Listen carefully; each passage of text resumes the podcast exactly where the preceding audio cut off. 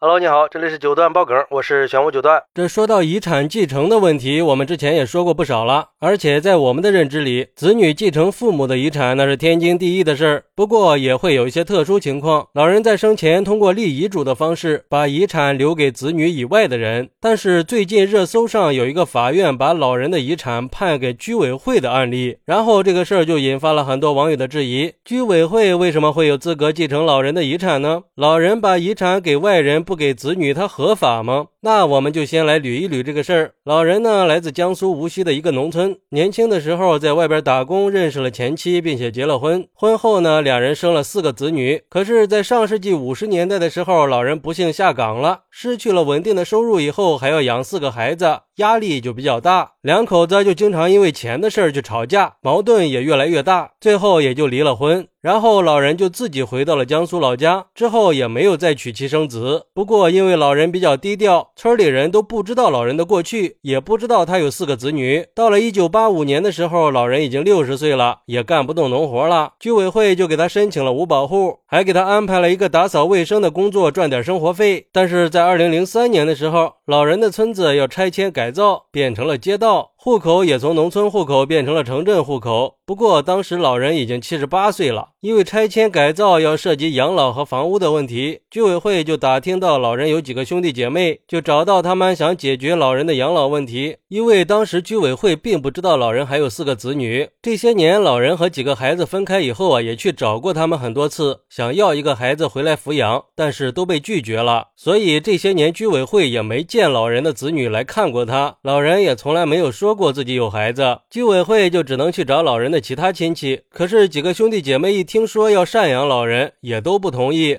后来，老人的弟弟提出一个建议：既然几个兄弟姐妹都有自己的难处，那还不如让居委会来给老人养老。在征求了老人的意见以后，双方就在几个兄弟姐妹的见证下签了一份协议，约定居委会负责照顾老人的晚年生活，等老人百年以后，名下的财产全部交给居委会处置。之后，居委会就开始派人专门负责老人的生活起居。最后，给老人养老送终以后，居委会去整理遗物的时候，发现老人竟然有两百多万的遗产。可是，都还没有整理好老人的遗产，就有几个自称是老人子女的人找上了门。当时居委会的工作人员都懵了呀，而且老人的几个亲戚也说不认识这四个自称是老人子女的人。居委会就担心这几个人会不会是骗子呀，就坚持要做个亲子鉴定。没想到这几个人还真是老人的子女，但是他们为什么六十多年都没有看过自己的父亲？等老人去世了才出现争遗产呢？那居委会肯定是不干了呀。最后在争执没有结果的情况下，也只能去法法院打。官司了，在法庭上，四个子女大骂居委会不要脸，霸占他们父亲的遗产，认为居委会根本就没有照顾他们的父亲，还让他们父亲住在又窄又小的房子里，而且老人去世的前一段时间，还把他送到了养老院，还在老人的房间里安装了监控。可是居委会却拿出了和老人签的遗赠抚养协议。居委会的工作人员还表示，这些年老人生病的医药费都是居委会出的，并且都有票据作证，而且老人的堂侄女和老人以前的同事都能。证明社区确实在尽心的照顾老人。最后这段时间是因为老人的身边一刻都不能离开人了，他们才把老人送到养老院，请人二十四小时贴身照顾，在房间里装监控，也是害怕老人出意外。也是经过老人同意的。最终，法院经过调查审理，认为居委会照顾老人的日常生活、支付医药费、找人专门开户、办理丧事，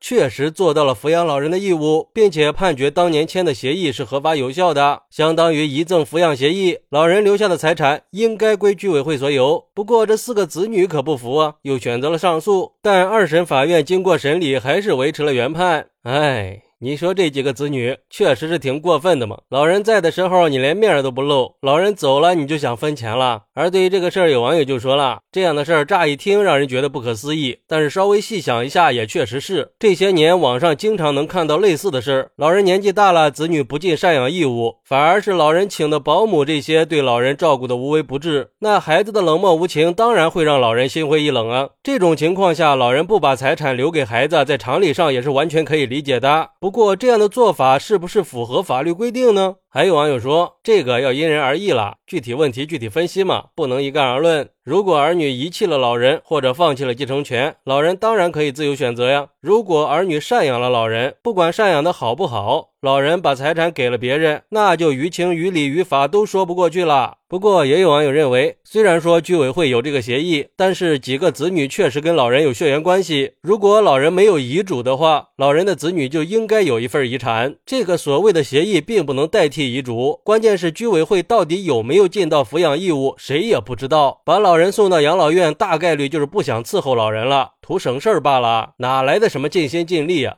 嗨，其实呀，要想搞清楚这个问题，我们得先搞明白什么是遗赠抚养协议。我专门去查了一下资料，这个所谓的遗赠抚养协议啊，是一种特殊的继承制度，民法典都是有明确规定的。公民可以跟抚养人签订遗赠抚养协议，按照协议，抚养人承担公民的生养死葬义务，并且享有受遗赠的权利。也就是说，遗赠人，也就是这个老人和抚养人，这里就是居委会，他们之间签订了协议，约定由居委会来承担老人的赡养。丧葬义务，等到老人去世以后，居委会就可以获得老人的财产。而且它和遗嘱是不一样的，遗嘱是人去世之后才有效的，而遗赠抚养协议从协议成立的那一天就已经开始产生效力了，并且遗赠抚养协议的效力是高于遗嘱继承和法定继承的，前提是必须要先执行抚养部分之后，才能按照遗赠来继承。这个规定就是为了专门帮助那些没有法定赡养人，或者虽然有法定赡养人，但是赡养人不履行赡养义务的孤寡老人，让这些没有独立生活能力的老人能有。个保障，所以法院的判决是有理有据、合理合法的，这个是毋庸置疑的。最后再呼吁一下，尊老敬老是我们的传统美德，赡养父母也是子女的义务。现在都不知道现实中还有多少老人明明有子女，却还是没有人照顾的。好，那你觉得老人自愿把遗产给了别人，不给儿女，他可以吗？快来评论区分享一下吧！我在评论区等你。喜欢我的朋友可以点个订阅、加个关注、送个月票，也欢迎点赞、收藏和评论。我们下期再见，拜拜。